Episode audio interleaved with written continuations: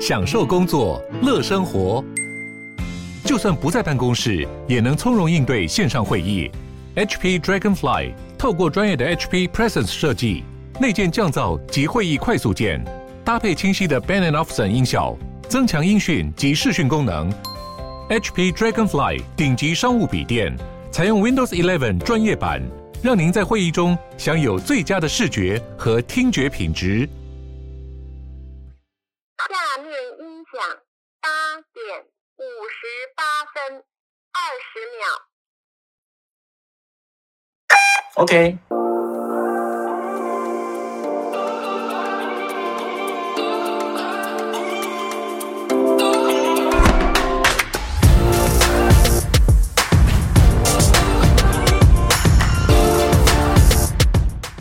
你们知道我就是上个月在成功岭，那我在成功岭没有错，就是大家也都大家也听过那一集抱怨嘛，就成功你真的是蛮废的，对不对？所以你如果问我说，干、嗯、在成功你到底学到什么事情？哎、欸，我真的有学到一件事情，我取得了一个证照啊！你取得一个证照？潜水吗？就被骂攀岩，攀岩被骂的时候，哎、欸，很多你不知道攀岩吗？欸、攀岩，哎、欸，我发现我超会攀的，我发现我超真假的，我莫名其妙发现，干我好会攀哦、喔，对，就大家就是有时候就怕高嘛，我发现，哎、欸，我不知道什么，我没有很怕，所以就攀岩啊、爬高啊，我都是爬最快这样子，我也不知道为什么这样。对，然后我明年年纪最大，好了，不，whatever，重点不是这个，重点是我取得了初级救护员的执照。哦，对，哦，我虽然是 EMT one，我是初级救护员，所以如果我今天看到一个人倒在地上，哎，该进行什么样子的动作，用什么 SOP，哎，其实我是会的。然后如果这个人失去脉搏，要用怎么使用那个 AED，其实我是有基本的 sense 这样子。所以我我有气胸，你也可以帮我插针吗？插针可能没有办法，对。但是基本的 SOP 该怎么做，我是有点 sense 的。然后呢，就因为有这个 sense，所以有讲要他要做什么动作，要喊什么话，哎，其实我是有这个概念的。然后呢，最近我就看了一部剧，我就觉得仿佛就我在训练的过程当中的那个样子。哦，就我昨天一天靠十几把看完那个。你一天看十几把看完？对，我一天看十几把看完。啊，就是《火神的眼泪》哦，没错。这是最近热映的台剧《火神的眼泪》。火神的眼泪是在拍消防员的故事。哎，阿贵，你看完了吗？我看到第七集而已，但我已经哦，可以爆了。那我跟你讲，可以爆也没关系，因为我因为我已经被爆了。我我我，我看到第六集。我我们要先跟听众讲，接下来会有会有地雷，还没有看完的人。好，所以网络上到处都雷了。应该会，但我们还是要礼貌性的讲一下，不然会跟我一样生气啊。我在 IG 上被雷到啊。我们待会讲剧情不会讲的太具体啊，不会讲太具体，对啊。不会影响整个故事主轴啦。Okay. 没错，好，反正不论怎么样，就是这些消防这些消防员其实都有取得救护员的执照，所以我在看他们急救的过程当中，哎、嗯 okay.，其实说真的，就是是就是会想到我在成功岭受训的时候那些讲出来的话，那些动作这样子，哎，所以基本 CPR 的时候我是会的，AED 怎么使用这样。先生，先生，先生，先生，先生，先生，先生，你有意思吗？先生，先生，先生，你还好吗？对，因为他的重点是你要先确定这个人到底是有没有意识的，而这很重要。什么叫叫 ABC 吗？诶、欸，类似，但还有，反正还有，就是我们以前所学到，现在一些东西有些开会一直不断的改革啦。然后好比说像 CP，、okay. 像 CPR 以前要吹气，后来经过研究发现，那个吹气其实帮助不大，所以后来现在 CPR 是没有吹气的，而是你在在在压 CPR 的时候，要请另外一个人帮忙去拿一个这个吹那个呼吸的那个球这样子，然后然后每压三十下要吹个两下这样子。可是谁平常会有那个球在身上啊？我说谁？刚刚是不要吹麦克风了，那个声音听听众听到会生气的。压三十下，吹两下。我是说，谁平常会有那个球在身上去吹那个气啊？不会啊，所以他们消防员身上有啊，所以急救的时候一定会用得上啊。那如果今天就是在合格的状况底下，它会有 AED 的那个器材，它其实里面应该会有，也会有那个球在这样。哎，我有一个问题，为什么你可以考啊？呃，任何人都可以考，任何人只要你只要上完四十小时的课程，哎，就可以考。那你有上？你有上四十小时吗？有，我那时候连上了五天，一天上了八个小时，干他妈有个累。哦，对，我们在成功里有上四十小时的救护课程吗？我们以前有很多异别，所以不是选消防役的人就不会学这些东西。消防衣哦，他们都要消防衣才有，嗯，这消防衣才会有。现在是所有人都要用，但是你知道我付出什么代价吗？什么代价？你们那时候在里面几天？成功岭十二天吗？二十几天。反正我是进去是十六、哦，对我十六又加三呐，对啊。所以火神的眼泪跟我们今天主题什么关系啊？啊，你不是要问问题？觉得跟今天法律咨询什么关系？那我来我来我来问问题嘛，就是，哎，你的你有看完吗？看到第第七第准备要看第七集，然后那你跟我差不多，你跟我差不多。但我要问，反正我要问一个问题，就是看这部影片的时候，其实会有个情绪，就是你会觉得干会看得很不爽，因为你会觉得就是就觉得人民很刁嘛，刁嘛，很鸡掰嘛，就跟最近买疫苗的事情一样嘛。妈，这些看火神的眼泪的人，大家说哦，那些刁民看很不爽，干你娘！你现在也他妈在当个刁民呢、啊，对不对？他妈，你们这些你们这些民众在妈看骂那些消防员说啊，你们怎么不喷水？就跟你跟政府说哦，你怎么不买疫苗？干嘛一样道理？妈，每个都键盘，妈那些影片里面那些就那些都是键盘消防员，你们现在是键盘工位专家，有个很大重点，就大家在在里面因为你投射在那个角色当中的时候，你会站在消防员角度嘛？那我们就意识到一件事情，就是干消防员。因为他这里面那个田野调查真的是蛮清楚的，也蛮多人反映，消防员反映说这是蛮真实的状态，所以我就我就会好奇一件事情：消防员如果真的这么累，我们在法律上是怎么样去规范消防员的工作的时间跟相关的一些福利跟权利等等之类的？而这而这些制度有问题吗？这样我是蛮好奇这件事情。哎，这个部分好像当事人最后会会自己讲到对不对？对，当当事人自己也有点了解。啊，今天今天要讲《火神的眼泪》，其实我们有先收集一些已经有看剧的人，还有网络上对于这部剧有一些想法。当然，就是像刚刚贵子讲的，就是这部戏很多人都会觉得里面有很多刁民啊，还有像若仪讲的，那其实剧里面也有很多呃法律问题啦，所以我们今天。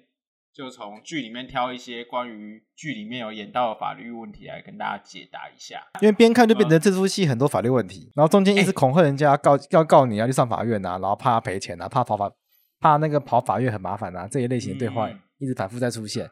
那我就想说，到底跑法院是有多可怕？因为我们每天都在跑。对，就问两位两位一件事情嘛，就是。好，假使一个状态，就里面消防员要被告。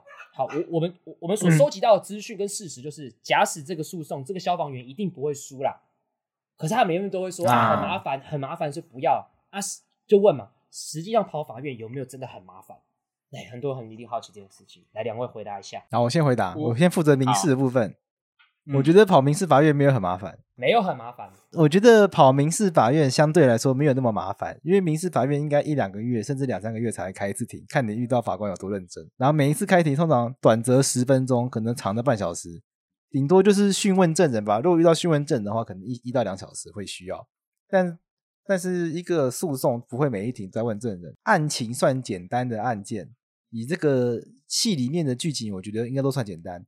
那感觉开庭应该开了两三次、三四次就会结束哦，所以我觉得相对来说，其实没有大家想象的那么麻烦呐，不会天天去啦。法官没有想要天天看到你啦，法官一看到你也不会想要看到你很久了。对啊，所以我觉得如果单纯问跑法院麻不麻不麻烦的话，真的很嫌麻烦的话，就就请律师嘛。那悠悠觉得觉得呢？刑事案件也是啊，因为原则上如果不是太大的案件，那侦查中可能就开个一两次，然后你到审判中。一个审级最多也大概开二到差不多三次啊，因为准备程序一庭，然后审理程序最多两庭。那一系里面按系里面有一些我们待会可以聊的两三个具体的案件的话，那两三个案件其实都是相对小的案件，其实都不会开太久。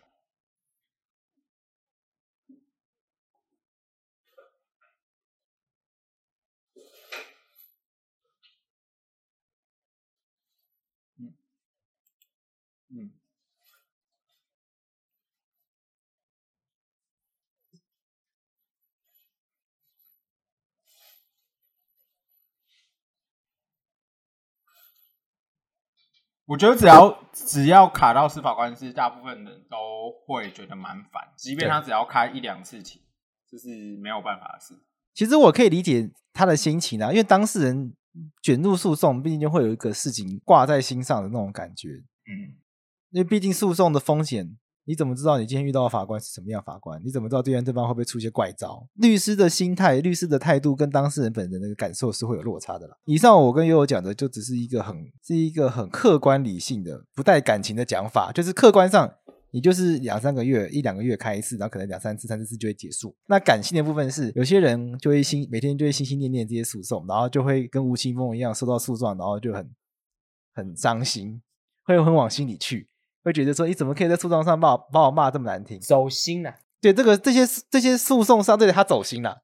知语，知语警，哎，有人在敲门，知语警察敲门。对对对，所以我觉得这个这个东西确实是会造成当事人的心理上的压力。我我这边想补充一点，就是说，但我觉得这个就是民众台湾民众需要学习的事情，因为台湾是法治社会，大家总是有机会要面对诉讼的。那我觉得，如果大家听到要打诉讼就觉得很麻烦或很害怕的话，这不是一个成熟的社会应该有的现象啊。就大家面对诉讼不应该要抱持着说啊，这个很麻烦啊，这个或者是我就是或者是就是恐惧啊，又不是小孩子，都几岁了。但是确实会对你的生活带来一定程度的困扰。那悠悠有没有要给观众准备什么？在这个剧中有什么样具体案例要跟大家分享里面的一些法律的东西？来吧。那关于这部戏啊，就是其实有几个民众比较常遇到的问题，然后我自己看的时候有看到这些问题。就第一个就是，大家如果按照还在进度还在前面的人，在前面几集温森豪他就有把门撞开，好好像是这个失火，但其实。然后就把破门 了，就就爆雷了，爆雷了，爆雷了。因为这个这不就是爆雷吗？这不影响剧情啊，这不影响剧情，这不影响整体剧情的观察，就是啊，这个房子木讲这件事情。对对，反正分身好像破门呐，那破门进去之后发生了一点状况，跟预期的不太一样，就是现实上没有。然后，可是因为他们破门了，就导致那个门坏掉了，然后屋主就要求消防员去做赔偿，就告他们，然后还跟他讲说。我要精神赔偿这种，OK，欸，精神赔偿真的很常见，就是所有的民众，所有的人都要精神赔偿。你任何案件，大家一开口就是我要精神赔偿，要不要先回应精神赔偿这件事情？啊 okay，因为我觉得大家很常碰到这件事情。我奉劝所所有当事人，就是奉劝所有听众啊，如果对方要出要求什么精神赔偿，就第一件事情先不要屌干他。只要别人跟你要有精神赔偿，就不要屌干他。什么样的情况底下，就是关呃对方才能真的请求精神赔偿的可能？你要不要先跟大家讲一下这个东西？应该说，在民事的损害里面，呃，你有非财产上面的损害，比如说你有人身自由，你就想生命。一般情况，大家最常碰到的是车祸，那可能你有生命的，有人死掉，有人受很严重的伤，或者比如说像性侵案例里面，或者隐私案例，这些状况的确都有可能请求精神赔偿。可是可以请求精神赔偿，不等于那个精神赔偿一定会是巨额的精神赔偿。那像剧中里面的案例，它是什么东西？门被撞坏，门被撞坏，你对那个门是有什么感情吗？今天如果是你家的一百年的老房子的门，你说有感情才有感情啊。今天在戏里面那个就是他妈的，就随便一个很很普通的公寓的门，所以那个在戏里面对方要求精神赔偿是完全不用屌干他的。所以，所以至少我可以让让观众知道一件事情。通常，除非好比说你的家人死掉，你才有可能请求精神赔偿的可能性。否则，一般财产上的损失，如果对方要跟你请求赔请求精神赔偿，干不用理他，这是很困难的啦。对啊，如果在谈判的过程，对方有这样的要求，你就先不要屌他。那精神损害的部分，我们再补充一下，在台湾其实讲到损害赔偿，讲到是有损害才有赔偿。对，OK，有损害才有赔偿，但是精神损害这件事情是一个没有办法量化的嘛，所以你没有办法告诉人家你精神损害值多少钱嘛，所以精神损害它必须要法律有特别的规定才可以请求，它并不是一个，它并不是一个发生任何事情就必然可以请求的精神损害。精神损害，那在台湾的民法呢，最典型的条文会我们会看到民法的一百九十四条跟一百九十五条，那这部分就是明确规定说。如果不法侵害他人致死，那他的他的家属啊、父母、子女、配偶可以请求这个精神上损害赔偿。那一百九十六条则是规定说，如果你侵害别人的身体健康、名誉、自由、信用、隐私、贞操，这些我们会归类为人格法益的话，那这些这一些特殊形态的损害，我们也例外的允许你请求精神损害赔偿。所以像本本件案件，它只是一个财产上的损害，它就是把你。那在法律上面，那顶多就是赔你们，你因为门坏掉所受到的精神痛苦，因为这件事情基本上是呃没有不不成立的啦。了解，好，所以反正观众听好了，不论你是要 要别人赔钱的人，或是被别人要求赔钱的人，别人如果轻易的说要精神赔偿的话，就真的先不要靠腰这样子，他必须要法律民法上一百九十四条跟一百九十五条明确的规定才有可能。再讲一次哦，才有可能可以请求。回到温森豪这个案例。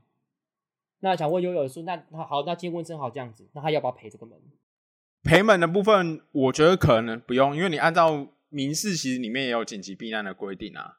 紧急避难概概念就是，你今天如果为了要保护别人的生命、身体自由或财产，然后别人生命、身体自由或财产有急迫的危险的时候，你为了保护他嘛，那你牺牲了一点其他人的利益或自己的利益的话，是不用负损害赔偿的责任的。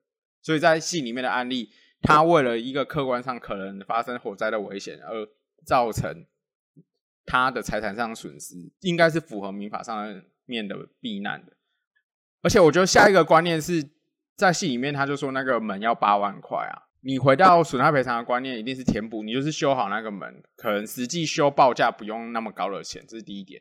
第二点就是因为你可以紧急避难，你一定可以减免啊。OK，所以我可我我可以我可不可以这样讲？就是如果我今天要保。跟观众这样讲，就是说，如果我们今天要保障一个比这个门价值更高的东西的时候，我可以去破坏这个门，就是这个这个紧急避难的。对，没有错。可是反反过来，再更更进一步问一个问题：今天有一个很严重事实问题是，他们今天其实没有发生紧急的危险嘛？因为其实家里没有他，他那个状态是家里其实没有，但他还是闯进去了。嗯，那他误想了这个紧急避难的状况，那怎么办？本案有一个。学理上的难题，他就误想避难嘛？对，容许构成要件错误啊。好，对对对对对对，我因为可以这样讲，形式上就是这样子。那在刑在刑法上面，这个呃误想避难的评价会被评价成过失。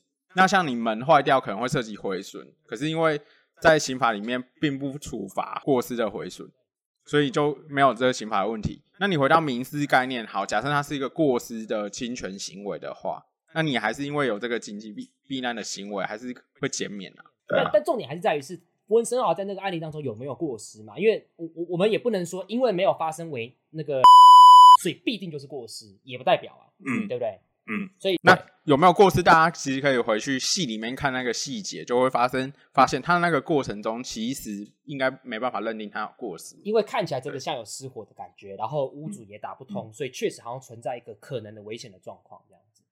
而且现场有闻到烧焦味嘛？对啊，现场闻到烧焦味。对，对，你不能等那个味道越来越浓再冲嘛。嗯，对啊，对不对？所以不论怎么样，至少一个结论嘛。温森豪要么不用赔，要么要赔的话。也必须是认定他有过失，但是因为是紧急避难的状况，所以他应该是可以减免很多的状态。那可是我就好奇啊，那他要自己赔吗？难道国家不会帮忙啊？啊，这些消防员做好事呢，对不对？他也算是执行公权力啊。如果是消防法，它其实有规定啊，它有一个，比如说你今天要打火的时候，然后你你，比如说像邻居，或者是通常是邻居的状况啦。消防法有一条规定，它是会有一个补偿的规定，所以今天还是会先回到说温森豪破坏那个门到底有没有过失嘛？有过失的话，那可能会走走走去赔偿的部分啊，就不是补偿的部分啊。如果温森豪有过失的话，就是说他破门这个行为假设是违法的，就最后认定发现他有过失，他可能有一些应该要判断却没有判断的东西，或者是有一些现场现场一些资料调出来看。发现有一些很明显的错误，哎，这门那么有经验的人会犯这种错误，因为温森豪他是执行公务嘛，那这个录音应该最熟悉啦，他会变成国赔嘛？那国赔问题就是国家先赔，那国家赔完后，国家要不要去找温森豪求偿，那是另外一个问题。嗯，但至少观众听到这边可以知道一件事情，就是这很明，这个其实虽然是一个法律问题，其实背后真正反映出是一个事实问题，因为重点其实在于是温森豪破坏这个门有没有过失，那这个过失的认定其实不是一个法律问题，它是一个事实问题，因为它会涉及到。相关的在实物上消防的认定，这个状况底下需不需要破门的问题，对吧？嗯，所以其实这是一个，这就就是这是其实有时候我们在学法律过程当中很困难的一件事，就是这件事情其实法律其实很简单，我们刚才讲的很清楚，逻辑很清楚，但重点还是在于那件事情到底算不算过失，这可我们其实可能没有办法完全回答。其实他这个案例有现实上具体的事情曾经发生过，就是以前在呃盐水那个地方啊，有一个。新闻是消防员，他就辛苦破门进去救火。盐水在台南，对对，对，台南盐水，盐水风炮的地方。哎，没错。然后消防他破门去屋内，而且是真的有救火，救火有火势的状况。然后救出睡觉的屋主，然后屋主没有感激，还很激动的要消防员破破坏他家的那些设备的钱，这样子。那我就想问一下，这个屋主是在靠摇杀小，还是还有还有还是还是他其实有理由？而且屋主从报道里面看不出看不太出什么理由啦，只是报道是有说他有呛消防员说多管闲闲事，就是跟消防员说我家失火干你屁事啊！怎么会有这种人呐、啊？那怎么会有这种人呢、啊？听起来跟同性婚姻一样，别人结婚干你屁事。那现在不是很多人在路上不戴口罩吗？我不戴口罩干你屁事，这样子。那我们第二个案例是关于那个有一个演员是林柏宏，忘记他演的角色是什么了。反正林柏宏他在过程中救护的过程中，那他是高级的救护员，就先先给大家一些背景知识。跟跟我不一样，我是救护，我是初级，对对对，你是初级班。然后林柏宏他在。救护的过程中，就是他没有听求医生的指示，然后他在现场实施了一个气胸的救护。这边可以，大家不管有没有看剧，可以跟大家补充一下，就是呃，消防消防员啊，就是打火的消防员跟救护的消防员，他们其实是混用的，大家知道吗？哎，两位知道吗？我今天还特别问了一下消防的替代役，曾经担任消防替代役的那个永康真卡郎。真卡永康真卡郎，对啊，什么意思？消防的救护救救护员跟什么？我我我本来脑海里面的就是就是你你在救护车救护的消消防员跟打火的消防员是两套不同的人啊？他不是说一他不是说是同一群人吗？对对，我本来以为是这样子，后来才发现哦，原来真的都是同一群人。按照合理的配置来讲，应该是救护的去救护，打火的去打火吧。哦，按照合理的配置是这样啊。可是中华民国没有合理过啊，所以就不会是这样。中华民国本身就是一个不合理的嘛。所以在这部虽虽然它叫《火神的眼泪》，好好像都是在讲打火的故事，可是其实它里面有讲到很多救护的部分嘛。里面林柏宏那个角色呢，他在实施一次的救护的时候。他们按照那个紧急医疗救护法，他们呃在救护的过程中都要随时用无无线电跟指挥中心联系，然后他们过程中可能也会去寻求医生的指示跟协助这样子。那有一个法规的前提要件是，那个紧急医疗法的具体实行的过程，每个县市是不一样的。在那个例子里面，林柏宏他在救护的过程中，医生有跟他指示，他的判断是说要。他呃，病患有气胸的状况，要插一根针进去胸部这样子。那可是医生就不准他做。可是他车子开在往医院的过程中，他觉得那个病患真的需要这样的情况下，他就用力的插了那根针。当然，结果论上，呃，林柏宏有把那个人救活。可是到最后，他还是有要写报告这样子。所以就有很多观众看了愤恨不平，就会觉得说，为什么我在救护过程中就一定要？听医生的指示，指挥中心的指示，这样不是缓不济急吗？然后这样子的行为到最后还要惩罚他，这样不是很不合理吗？反正就很多博红粉看了很愤恨不平。没错，因为博红真的蛮帅的，所以博红粉都会愤恨不平。博红应该是这剧里面最帅的吧？同安派出所第一、哦，有人说话了。同安派出所，同安同安消防局啦，从派出所。对不起，对不起。可 是他们是大原县嘛？大大原市，大原市啦，他是大原市啊，大原市啦。嗯，我在想着为什么拍一个戏要弄一些假地名出来啊？为什么就不用真地名就好了？哦，台湾很喜欢这样啊，影射啊啊！如果他里面有大原市市长，如果台北市嘛干柯文哲，就就像什么国际桥牌社里头拍那个银色的，我就超烂。这干嘛？不是戏烂哦，我是很不喜欢，就是银色。因为你看纸牌屋，纸牌屋白宫就白宫，美国总统就美美国总统啊，不用怕，好吧？好，那回到刚刚那个案例里面，就是到如果在这个过程中，呃，高救护员他没有听从医生的指示，会会怎样？嗯，对啊，对啊，会怎么样？会怎么样？你要现场看他，你现场看他在那边等死吗？好像人情上讲不过去啊！你明明就有能力把他救活，不救就看。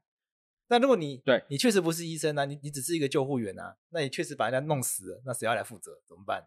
呃，我们先回到他那戏里面那个案例，到戏最后就是家属是质疑那个被救护人是有脑震荡的状状况，哦，然后去质疑他做了气胸救护。那从法律面来讲，第一个就是这因果关系，一个是气胸，一个是脑震荡，可能就是完全没有打嘎。那当然在诉讼的过程中是会去做鉴定。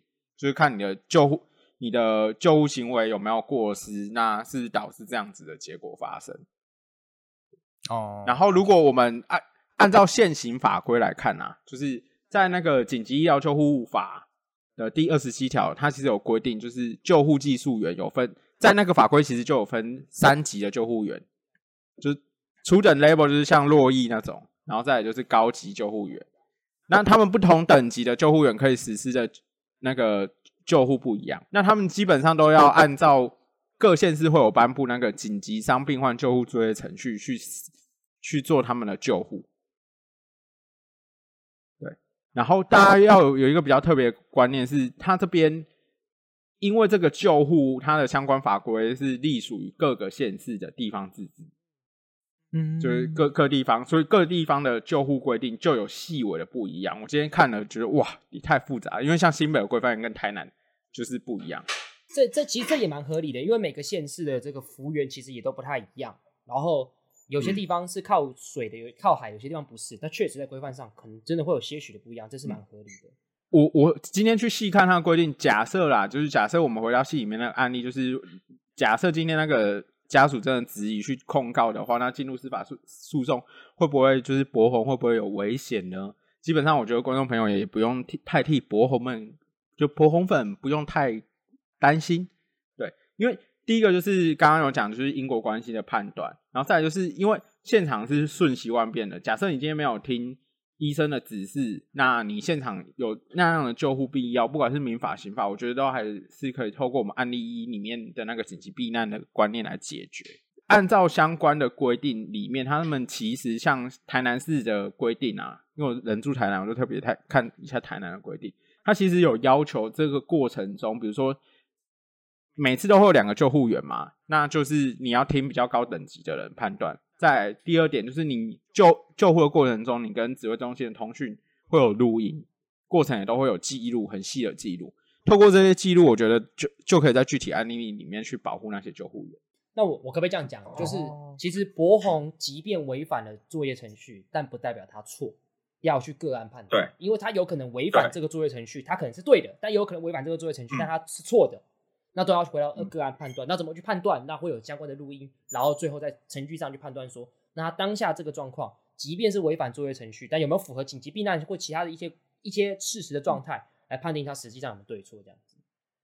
嗯，对，但但这是这是法律责任上的问题嘛？但是要不要写报告，被政治压力，或者是被里面的内部的规则怎么样处理，那个可能就没有办法去这个在法律上的判断，可能就另外一层次的，因为那可能是所谓。而且我觉得可以可以给大家一个观念，就是。像这种医疗人员啊，或者是救护人员，呃，法律上其实会给他很多宽松的规定，就是遇你遇到紧急可以自己判断的那个空间。其实这个原因很简单，就是为了避免防卫性啊。比如说像我们以前念民法就会讲到一个叫防卫性医医疗。今天如果假设大家都怕有过失而不去做一些呃灰色地带的突破的话。我不去做那些比较积极性的救治行为，大家都会觉得我只要不要让自己被关就好，这样可能就会导致更多的悲剧。比如说戏里面后来温森好曾经有一段，他就因为担心破门，他又要赔钱，类似这样子的观念，就怕大家变成怕事的人了，避免怕事，然后为了要百分之百符合程序，然后最后牺牲掉人民利益，其实这也不是好事。所以其实在，在在实物上判断，我们也不会到这么。呃，这么严格这样子，嗯，像这个在戏里面，他有用另外一个议题去呈现出这个东西嘛，就是那个捕风捉蛇的事情嘛。对啊，捕风捉蛇这个其实早就已经确定是要由农业单位来去处理的嘛。可在戏里面，为了这个事情，局局长被。就被说这个消防消防员跟农业局去互相推来推去，大家怕事啊。第一线的这些人员，你给这些第一线的人员不够大的判断空间的话，你要在事后那边诸葛，在法庭上那边挑三拣四的，那我们在现场上干脆就他们干脆就留 SOP 走啊，SOP 有就有，没有就没有，该等就留等多久啊。可是很多东西现场判断是事后无法还原的嘛。那你是希望我们的第一线的这些警消医疗人员在那边？搞这个，你搞这个 SOP，跟你搞这个不知道干嘛的东西，还是你希望他就是当下立刻就帮我做最好的处理？如果你希望的是后者的话，你不能在事后去挑三拣四的去做去做一些事后诸葛的事情嘛？没错。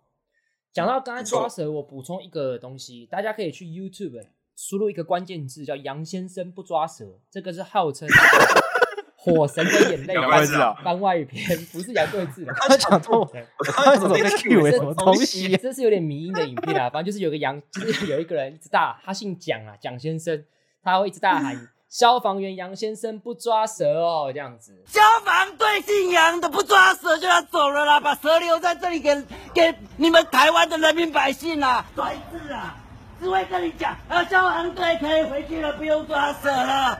你讲了什么话？你就跟蔡英文、马英九一样啊，混蛋啊！然后，然后他最后，对他就是很生气，然后又有一个邻居要来帮忙，然后他就不知道什么呛那个邻居，然后那个邻居就把他打到他最后求饶这样子。干！你起来！你起来！操！干！好，我错了，我错了，干！我错了，我错了，我错了，我错了，我错了，我错了。还没还没小，我等下大胆来抓。是一个超级好笑的影片，我很早很早以前就看过，每次看都觉得很好笑。大家有兴趣的话，可以 去看消防消防员杨先生不抓蛇啦，你就输入这个关键字，我觉得蛮疗愈的啦。反正就是这个，你就看，就是这就是很标准的刁民，这就是很标准的刁民这样子，你就可以看这样子。好，那悠悠第三个，你今天是准备三个故事吗？三个案例吗？没有，今天就是还有第三个部分，就是戏里面还有一个呃不太重要的演员叫嘉轩。因为我不知道他本人名字，我只是记得 戏里面名字叫嘉轩。你不能说他不重要，我们是，我们就查一下，比较次要的角色啊。查一下，查一下。大家一定哎、欸，看戏的人都只记得那个温昇豪、刘冠廷跟那个林柏宏，好不好？我就注意江宜龙啊。哦，还有那个陈婷妮。我很喜欢江宜龙，因为我觉得他超可爱，我觉得他超级可爱。欸、可是我觉得他戏路是不是有点被限缩啊？对，但是我看他笑，我就会想笑。说，为什么说他戏路被限缩？因为他在那个花甲演的那个形象跟这部的形象演起来的样子有点像，很可爱啊，超可爱啊！这这就是一种戏路被限缩啊。对啊，是没错。嘉轩，所以有一些演员好像都是这样，就是有些有些演员是演什么像什么，有一些演员是不管演什么都像他本人。哦，这个我就举个例子，对不对？这个言承旭演什么都像言承旭，有够烂，没看过演技这么烂的。言承旭真的是我看过演技最烂的演员，然后还可以不停的演，就演什么都觉得干，就是言承旭啊，对不对？演什么都言承旭，白色巨塔是言承旭啊，好像有道理，好像有道理。就是嘉轩的那个部分呢，就是他跟陈婷妮去公园里面遇到个刁民，然后那个刁民是个妈妈，小孩有擦伤，就是要小孩上救护车的那个案例里面，然后在救护车开往医院的途中呢，就遇到一个。酒驾的律师开车撞他们，对啊，不是吧？乐色律师啊，垃圾酒驾律师啊，听起来好像是杨贵志的感觉。屁啦，节目上乱讲哦。喝酒不开车，开车不喝酒。插播一下，重要。那个嘉轩，那个嘉轩本名叫胡世安。胡世安，好，他是胡瓜的儿子。他是什么？真的假的？他是胡瓜的，他是胡瓜的儿子。对，他是胡瓜的儿子。对啊，胡瓜真的姓胡哦，干嘛乱讲啊？干嘛乱讲？有点像。Google 就 Google 就 Google 到了，难怪觉得很眼熟。哎，真的哎，胡胡瓜可能真的姓胡，可是他只是胡瓜应该只是本名不叫胡瓜而已吧？他可以姓胡啊，奇怪。胡瓜啊，胡瓜叫胡哦，他是他叫胡志雄，胡瓜叫胡志雄。原来这里姓胡哦，他真的姓胡哎，他真的姓胡哎。下面一位，天哪！来，下面一位，人家好歹长得像阿信哈。胡瓜有两个小孩子，第一个是珍珍胡一珍小珍，第二个就是胡世安。大家学到这两件事情。胡世安在戏里面呢，开着那个救护车被酒驾的律师撞，那个撞他那个人还有还有人设哦，有啊有啊，他对很会变，引用很多东西，我们怕我们的官司输。就是戏里面大概有这样的，其实我不太知道，好像有，好像有酒驾律师要引用什么法条？对对对对，应该可能会先被送惩戒，好不好？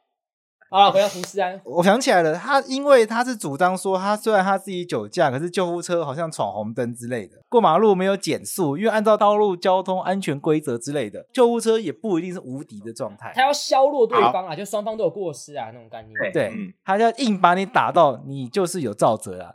你只要他只要帮你达到你有十趴、二十趴的造纸，他就可以告你，他就可以弄你了。即使他到最后他要赔大部分的钱，可他只要抓到一点点小辫子，他就可以来弄你了。他的那个心、那个态度大概是这样。那如果回回回到这个具体案例里面呢、大家看完那段戏很义愤填膺的第一点个点是源自于大家刻板印象，就会觉得说我只今天只要是开救护车、消防车或者警车，我在鸣笛的时候，我就是可以。无限的闯红灯，第一个观念就是这个观念是不完全正确的，就是在鸣笛的过程中，就是在路上的行驶会有路权嘛。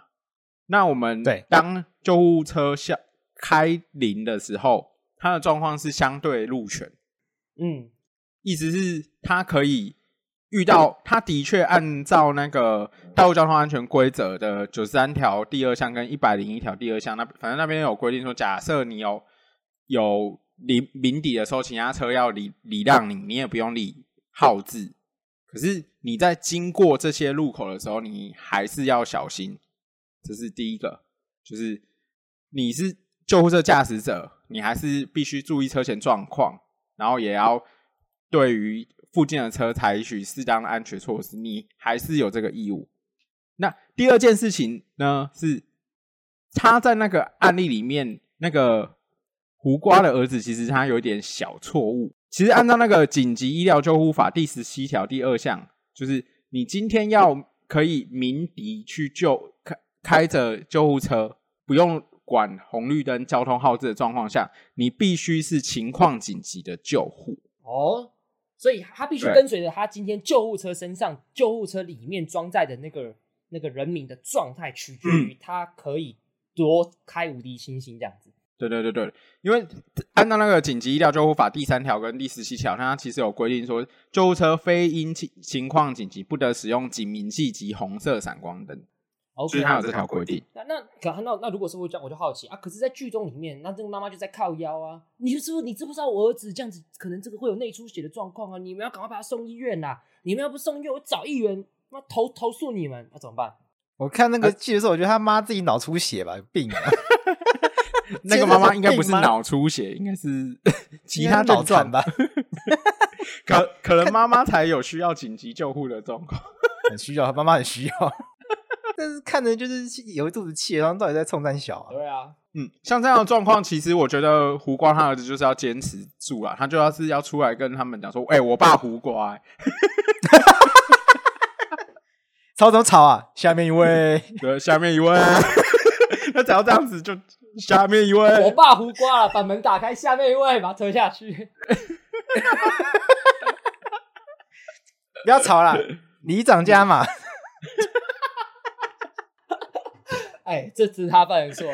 哎，是啊，你这样做不对。下次救人的时候碰到这种刁民，要跟他说什么？我爸胡瓜，就是要拒绝啊，就是依法可以拒绝。你站得住脚的时候就要拒绝。但至少听到这边，我们可以让大家知道一件事情，就是呃。这也是我今天蛮想讲的，就是确实有蛮多人滥用这个救护车的状态，我觉得是蛮靠腰的。那我觉得至至少在听的观众，就大家要知道一件事情，就是非必要、非必要的状态不要叫救护车。至少刚刚那件事让大家知道，就是哎，即便是开救护车，也不是无敌星星。尤其是这个无敌星星的状况，会随着你在的那个病患的紧急程度，取决于你能多就是多闯红灯，或者多不遵守交通规则这样子。越紧急的状态，好比说他欧卡，欧卡就是到院前停止呼吸的状态，哎、欸，那你可能更可以不遵守交通规则，因为人命关就是重要。那如果像剧中那种状况，就是脚破皮的干就滚他去死。你的注意义务会随着你身上的状呃车上状况的紧急，呃，一定会有影响啦。没错，那很紧急的状况，法官一定会给你比比较宽松的空间。那像戏里面那个脚破皮的，你你就是要坚持住，不能让他上车。不然你就要听红绿灯。可是你看到戏里面，他也演出一些无奈啊，就是说我们现在讲的，既然听众一定会觉得靠腰，你们就律师啊，你们就法律人，但没有在怕啊。我消防员怕死的，他不怕被告，他怕戏里面另外一种状况，那个议员来关说，找长官来压。那报告写不完，那个可能比上法院还烦。对，因为那我们那我们是不是跟跟观众讲一下，实实际上真的发生很多这种议员真的来关说状态。这个我们查了一些资料，其实这真的一直层出不穷发生，这是真的。对啊，对啊，这个找议员关说到底有没有用？或者他到底在法律上面啦？我们先讲法律啦，法律上他到底算是什么？要找关说。哎哎、我我我先回到这部戏那个的部分，我觉得他有一个状况是，我我我不确定是不是导演故意的啦。可是我觉得戏里面很多错，他们面对错的事情都很相怨，然后面对可以据理力争的事情都畏畏缩缩。可是搞的是实际。你说说，你说主角本身吗？就是很多戏的角色啊，呃，很相怨的地方，比如说那个刘冠廷中间不是有拿针插那个醉汉，然后那个林柏宏不是有偷药？对对对对，嗯，其实这他他们这两个角色做的这两件事情才是具体违法的事情。然后这两件事情，大家都会他那个导演用一个很相应的方式，就是去原谅他，就是就是他们迫于无奈这样子就原谅他。你的意思是说，真的错事在剧中里面反而是被原谅，但是在剧中里面，对对对，比较没有那么错的事情，反而在被凸显出来，这样子。对对对对，然后应该应该要呃处罚事情没有处罚，然后应该被原谅，比如说像像温森好的事啊。或者是林柏宏紧急救护的事啊，或者是像那个胡瓜他儿子闯红灯的事啊，就是闯红灯被开罚的事，这几样其实都可以透过诉讼去据理力争呢。人家叫胡适啊，那叫名字好不好？小曾他弟弟。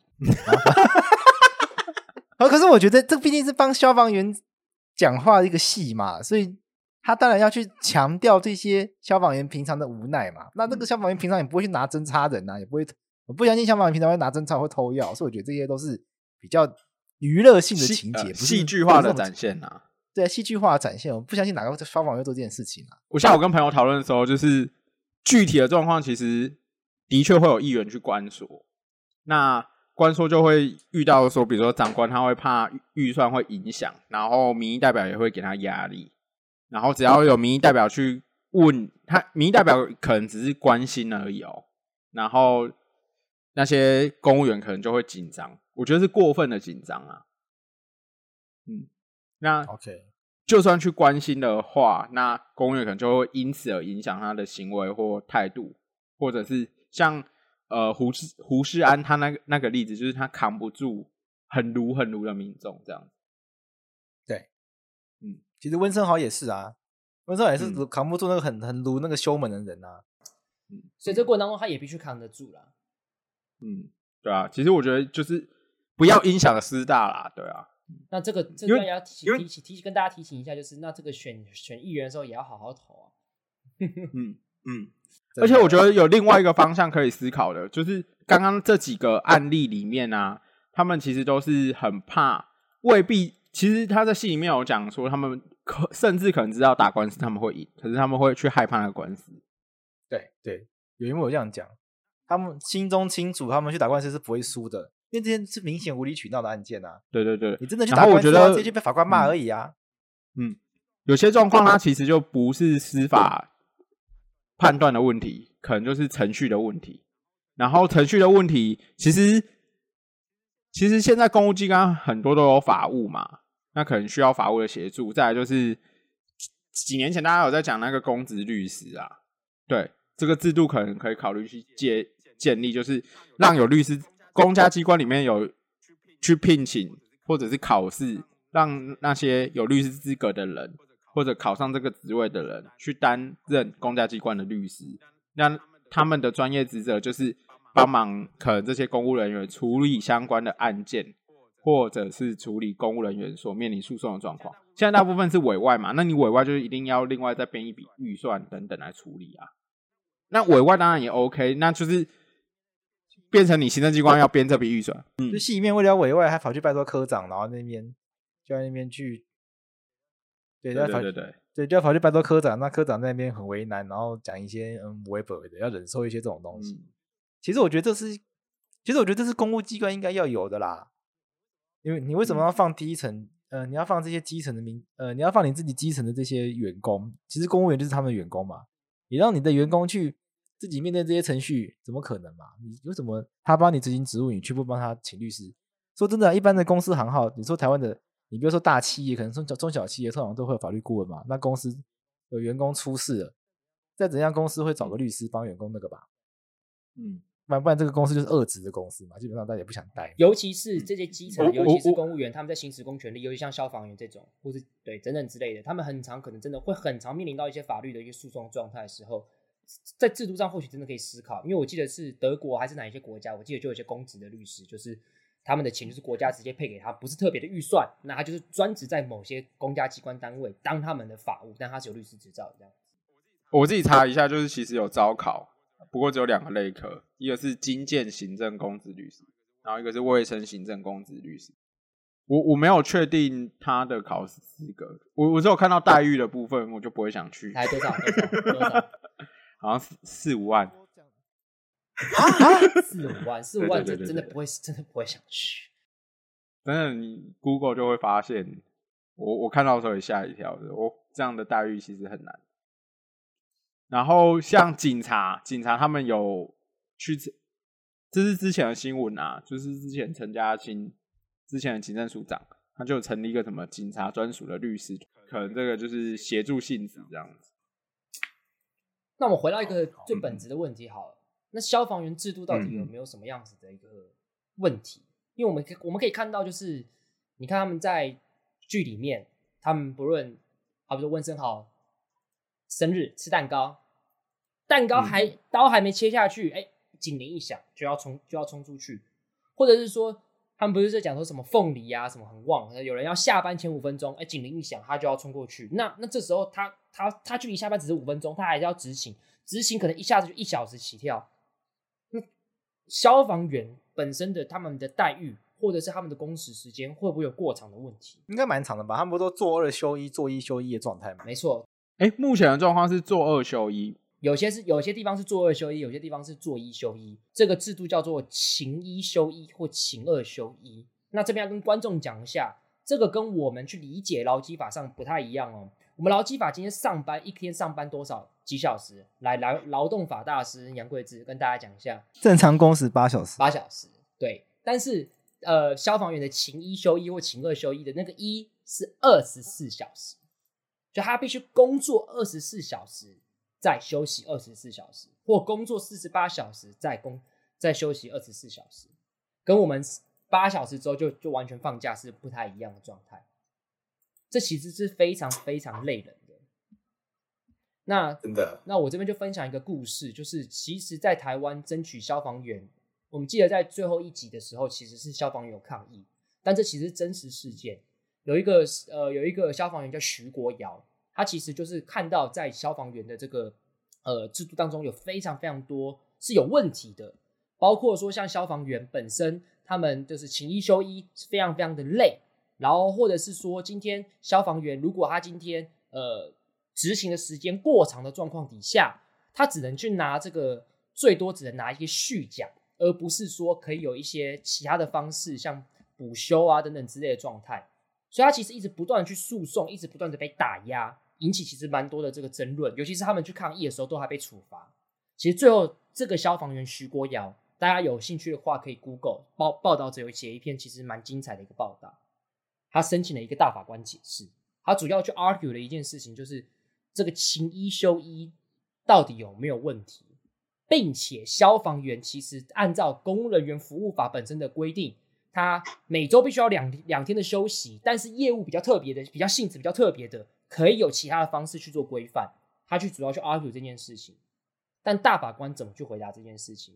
跟观众讲一下，大法官其实就回答一件事情，就是说，目前针对消防员在公务公务员服务法跟周休二日实施办法里面，没有针对他们今天轮休的制度、实施轮班的制度、休假的频率、服勤的时间，去设一个合理的上限，这件事情是不对的，这个会过度侵犯消防员在宪法第二十二条保障他们的健康权。但听起来很模糊嘛？他消大法官也只是给了一个很抽象的事情，是现况底下没有一个合理的上限是不对的。可是怎么样才对？坦白讲，真的不知道。这个需要立法机关的。这个违宪吗？他他说是违宪，但这个违宪他是他是给了一个很抽象的概念，叫做没有一个框架性的规范，就是你没有一个合理的上限，过度侵犯了消防员的健康权。但是他并没有说这个制度本质上是不对的。他只有说，这个制度目前你实施轮班啊、轮休这些休假频率，你应该要给一个合理的框架，保障消防员的最低的健康。但是你现在没有给一个合理的最最低的规范，所以这件事情是不对的，并且针对说勤一休一这件事情，大法官说，其实勤一休一这件事情没有不对，但是你要随时去检讨改进。那这其实是这样的解释，其实我不知道现况底下有没有去做了改变，但是我们很明显知道，大法官如果这样讲，哎，是说这个呃，你你你只是一个检讨改进，那基本上会不会去改变？我觉得其实是蛮悲观的。如果有兴趣的话，大家可以看一下，这是一个蛮有名的四字，四字七八五号的解释。那最后这个事件申请人徐国尧，我记得他最后是没有在当公务人员，呃，最后面没有，好像是没有当没有在当消防员，他是在他爸爸家里里面继续做他的一些铁工的一些工作，这样子。那被弄走了，他们说被弄走了。对，嗯，大家大家如果有兴趣的话，去看那个报报者的文章啊，他写他写的其实蛮清楚的。对，他就其实，嗯，那当然里面有一些呃不一样的说法，是说像里面律师就有说，像徐国尧这个，他他他当然是非常非常的一直去帮大家争取权益，但是里面的律师也给了一个耐人寻味的答案，他说这个人很热心，但热心过了头，我觉得这是个蛮耐人寻味的，就是在争取权益的一个当中，是不是有一些其他事情没看到之类的，我也不我也不清楚，但是他确实是受到蛮大的打压这样子。我觉得可以，至少从如果从公务员的角度，有几个方向可以讨论啊。第一个就是公务员能不能组工会，现行的状况是不行的嘛。公务人员如可以可以出来干他的机关吗？哦，好像也是不行的，就除非你不干了嘛。对，那这我觉得这两个面向都是还蛮值得讨论的事情。哎、欸，工会法，工会法的不表示，工会律师不表示一下意见吗？这个有当过罢工律师的这个贵志。当然，当然支持啊，当然支持。只是公务员主工会，它有一些比较难题，但你要怎么把公务员解释成劳工啊？哦，对，公务员就本质上不是劳工。对啊。可是他有，他也有这个争取权益的必要性啊。你可以看得到，他有这样子的，你你看得到，他也有他需要争取劳动权益的部分。就到底公务员这个身份的存在的意义到底是什么？其实我我本身质疑是这一点的。到底公务员跟劳工差别要在哪里？为什么今天帮国家做事就要变成不一样的待遇？对啊，这个其实蛮值得思考的。因为在过去的观念会认为说，毕竟公务人员是国家的一部分，所以公务人员在承受国家一部分之后，受到国家比较多的法律的保障，然后也是国家手足的延伸，它跟一般人民就是不太不太一样的。所以其实过去公务人员要争取自自争取自己权益的时候，在诉讼权上是非常非常多阻碍的，甚至以前最一开始公务人员是不能对国家有提起行政诉讼的，是后来大法官经过。很多号解释才慢慢放宽的，包括徐国尧申请这套大法官解释释字七八五，其实也对公务人员诉讼权上有做一些放放宽。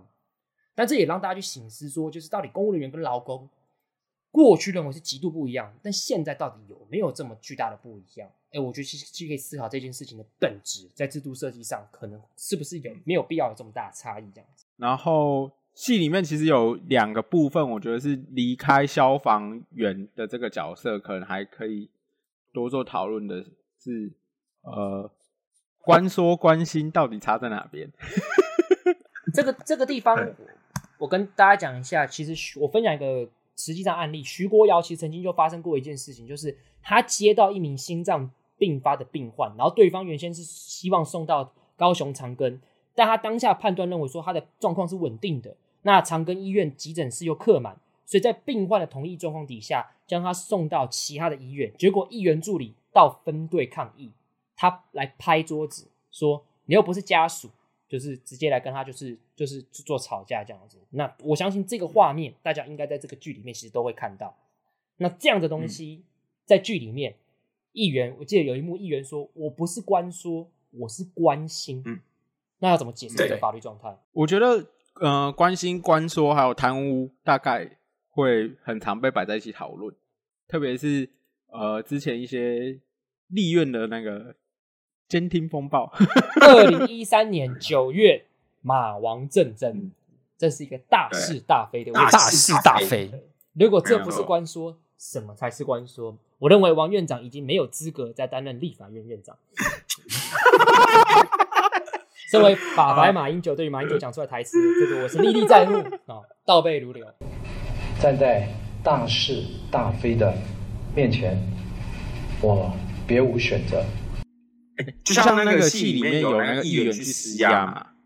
对，那施压的状况，大家可能就会觉得，哎，他到底是官说还是关心，还是他是更严重的贪污？对，对对对对对。如果是贪污的话，就会涉及刑事法的规范。那可能更严重的话，假设他他今天过程中他有行贿或或受贿的话，或受贿的话，那刑法里面就会有违背职务跟不违背职务。假设那个公务员，呃，假设那天。在戏里面的议员啊，他是给刘冠霖钱，那刘冠霖就放他这个呃消防安检过的话，像这样的状况，可能就是违背职务的受贿的行为。那付钱的那个人他就有行贿的行为嘛？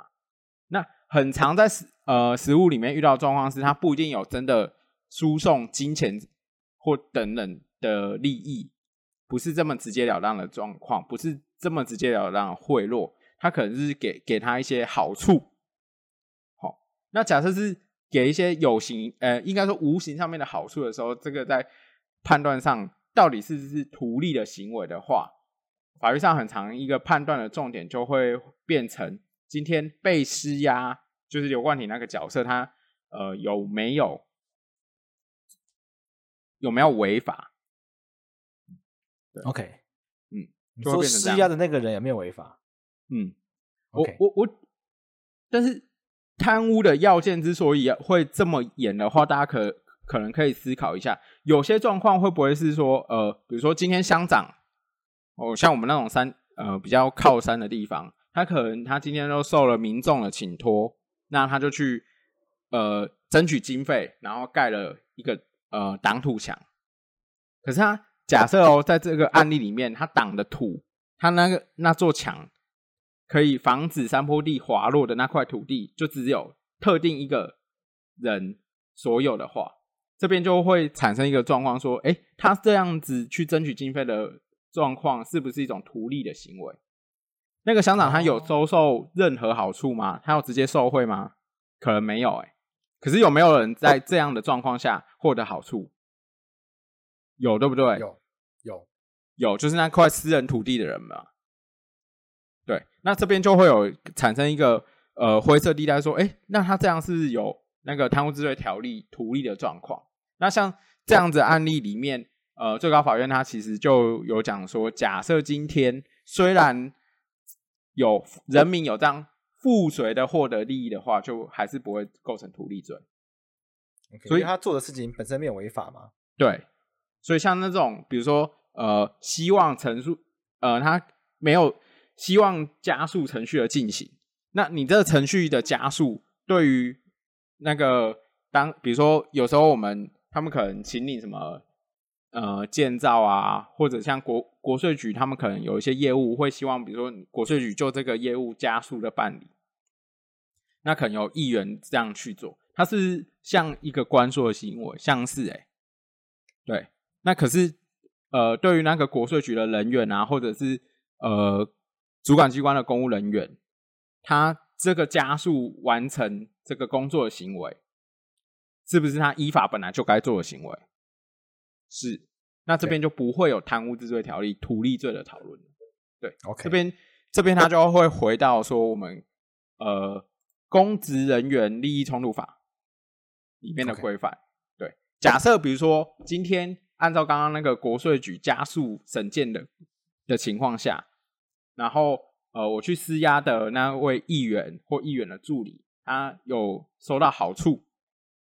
那像这样子的状况，他就会违反公职人员，呃，公职人员利益冲突法。只是像这样的案例啊，我今天找了一下判决，我还没有找到类似的案例。那如果假设 Okay. 好，那如果他今天假设去关说，但其实没有任何人会有利益，他就只是去单纯的施压，就是爽就这样子。那那这样子的话怎么办？那就只是单纯的关心了，我就只是关心而已。这就是我们很常遇到的状况，就是他可能是议员或议员助理，那他可能就是民众来陈请，他就是想要帮民众。比如说是像戏里面有一个民众，他就去投诉说这个人救护状况不好，有民众来陈情，我就去做这件事嘛。他可他今天怎么可能去因为去电那个消防员，他直接获获得什么利益？不可能。对像这样就是像里面那个议员，在这个部分可能就真的只是关心，他甚至连公职人员利益冲突法都没有。比较典型有有曾经有公职人员利益冲突法的是谁？你知道吗？马英九。大是大非是什么案件？马英九他的姐姐有一个叫马以南吧，然后他曾经曾经任职一间叫中化的公司，因为公职人员利益冲突法它里面有规定，就是公职人员自己本身或者他的二亲等，他是他的二亲等嘛。假设有任职，然后要跟你所在的机关有要交易的话，有些政府采购的行为的话，其实要回避的。他没有回避，大是大非。对他们，他任职中化的时候，中化没有。回避，然后中化就从那个台北市联合医院那边，就是有一笔案子，然后就拿到几千万的，这个有相关的判决。大是大非，这是比较典型公职人员利益冲突法的案例，这样子。那像那刚刚那种关说的，就我们至少目前还没有看到就是类似的案例。所以我我可以这样讲，如果一个政治人物他单纯去施压，嗯、他其实没有任何的利益。嗯他其实真的不涉及任何犯罪行为，因为他其实没有拿到任何好处，但他就挤白。嗯、我们今天在 剧中看到是，你觉得这个议员去施，你觉得他去做一件不好的事情，所以叫施压。可是万一他去做好的事情呢？就是今天真的搞，假如行政机关真的做不对的事情，然后他去电他说：“干，你们怎么会这样子？”嗯，那这那这就不是施压啦，对不对？这个其实某种程度上，他其实在做对的事情，所以这确实是。嗯这个地方，我觉得它就是个蛮蛮典型的一个灰色地带的政治领域。这这就是政治领域。所以为什么像比如说像瓜吉，他要用什么魔镜号？因为其实你你最最好的澄清，其实是依法，它其实是要透明的啦。你要完全没有问题的话，对啊，没错。因为其实那个按照那个行政程序法，他们都有相关的规定啊。好，我觉得跟也要跟观众讲一下，对，就是其其实真的不是。不要觉得好像看到政治人物去骂行政机关，必定就是不对的事情。我觉得永远都要看个案，他到底是因为什么事，什么事情是不对的。我印象很深刻的是，我之前在立法院看过一场公听会，就是当时的这个民进党立法委员尤美女跟林淑芬，她狂骂骂谁，你知道吗？嗯，无声骂谁？无声这个案，无声这个电影里面的案件相关的主管机关跟校长、哦、啊，这件事情他们去骂，你就觉得合理啊？那其实它跟剧里面的施压其实是一样的，嗯、但是你是骂这个对，其实但是你是骂对的事情，我他们他们两个超凶，我吓到你知道吗？真的超凶的，可是当下看的蛮爽的，嗯、就是干这件就欠骂，所以我觉得永远都要去看个案，今天是为何而骂，为谁而战，这才是最重要的事情。因为这是民意代表要做的工作嘛，其实民意代表工作的本质就是帮民众监督政府啊。所以，这样当民众需要，民众认为他的一些啊，所以帮民众来喉舌，这其实就是帮民众喉舌嘛。只是说这个喉舌用在好的地方还是坏的地方而已嘛。所以这就这这就回到一个重点啊，就是你还记不记得在剧中最后他不是说，因为你要求这个民众说要喷水啊，然后他们就喷了，然后酿成一个悲剧。嗯，所以我常会觉得啊，我们有什么样的民众，我们就决定我们会有什么样子的政治，这最终还是归属到我们我们自己身上。对啊，民众那边耍雷，这边讲烂需求、烂评、烂很廉价批评，那你就是要求政治人物去做一些白痴的事情啊。对啊，所以就就觉得这这是我们自己要去负责哦。而且我觉得台湾民众就是很常对这些人批评啊，也也不像是真的批评啊，他们只是他们批评特权，只是因为自己不能享有特权。哎、欸，真的哎。